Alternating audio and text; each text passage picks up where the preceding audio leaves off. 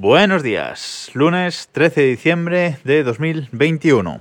Y hoy os voy a hablar de algunos atajos de iOS que tengo configurados y tengo en el, en el iPhone y que me son útiles eh, de vez en cuando.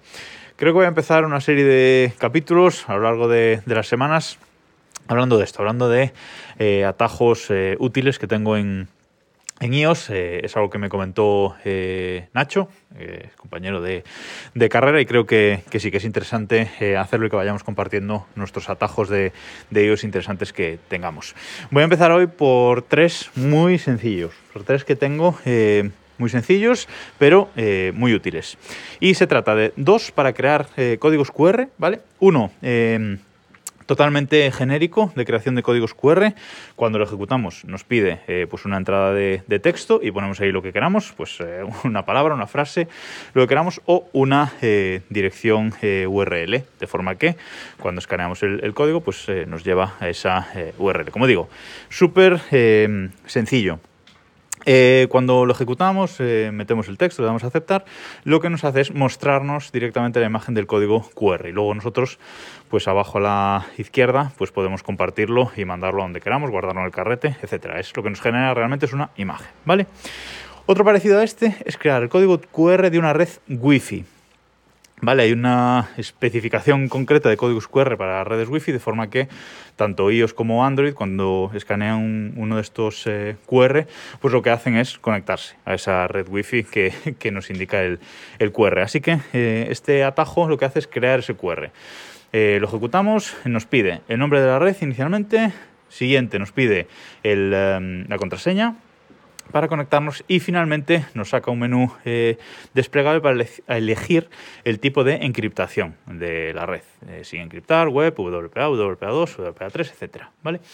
Y nada, lo ejecutamos y hace lo mismo. Nos muestra el código QR en pantalla, nos muestra la imagen y abajo a la derecha en compartir pues podemos guardar la imagen, enviarla a donde eh, queramos. Puede ser útil si queremos pues eh, imprimirlo pues para casa, para pegarlo debajo del router donde sea y cuando viene alguna visita o alguien que queréis que que se conecte, pues enseñarle ese eh, QR. Y el último que os voy a comentar hoy es eh, uno que lo que hace es decirnos qué IP eh, tenemos, qué IP tenemos en el, en el, iPhone según donde estemos eh, conectado. Eh, se ejecuta y lo que hace es mostrarnos arriba un menú en el que nos enseña nuestra IP pública, ¿vale? por donde estemos saliendo, si estamos por, por 5G, 4G, pues esa esa IP pública y si no, pues la de la, la de la Wi-Fi, ¿vale? Y también nos dice eh, la IP local. Si estamos conectados a un router, pues nuestro 192, 168, etcétera, o 10.0.0, lo que sea, ¿vale? Nos indica las dos IPs, la pública y la eh, privada. De forma que hacemos clic en cualquiera de las dos eh, IPs y lo que hace es copiárnosla en el eh, portapapeles, para luego nosotros pegarla donde queramos, eh, etcétera. Así que, bueno, tres atajos interesantes. Os voy a dejar el enlace para que los descarguéis en las notas de este, de este episodio. Y como digo, tengo muchos, tengo bastantes atajos y muchos eh, muy útiles y os los iré comentando a lo largo de las próximas semanas, seguramente. Y antes de acabar el episodio, quería comentar algo no tecnológico, pero es que eh, me apetece comentarlo porque hace mucho tiempo que eh, estábamos buscando unas vitrinas para casa, unas vitrinas de cristal o de metacrilato, nos daban igual, pero eh, que no tuvieran mucha parte de, de, madera o de metal, etcétera, sino que fueran pues vitrinas puramente de, cristal. ¿Para qué? Pues sobre todo en casa pues somos muy de muñequitos, somos muy de legos, ya sabéis. Eh, nos encanta montar legos, etcétera, y el problema de los legos es que los pones en una estantería normal y se llenan de polvo, y luego eh, limpiarlos pues es, eh, es, terrible. Así que queríamos pues um, tener unas vitrinas, una especie de expositores en las que poder tener pues estos legos, estas figuritas, esto todo, y que no se llenase tantísimo de polvo, que algo siempre se llenan, pero eh, no tanto.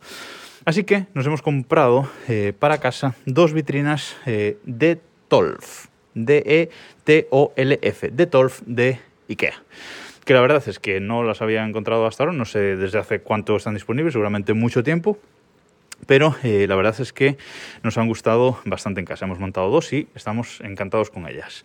Son vitrinas que tiene de ancho 43 centímetros, de fondo 36 centímetros y de alto 1,63 creo, una cosa así. Bueno, eh, y es exactamente lo que queríamos. Son completamente por los laterales de cristal, con su puerta de cristal y simplemente arriba y abajo pues tienen una, una tabla blanca, abajo tienen unas patitas que, que no se ven y la verdad es que quedan muy bien en cualquier sitio, en cualquier salón. Creo que da un poco igual la decoración que tengáis porque como digo, son unas vitrinas de cristal cuadradas, súper sencillas como, como nos gustan a nosotros y estamos muy contentos con ellas, ya están llenas de legos y de eh, figuritas. Así que si estáis buscando algo similar, quería dejaros también esta recomendación por aquí.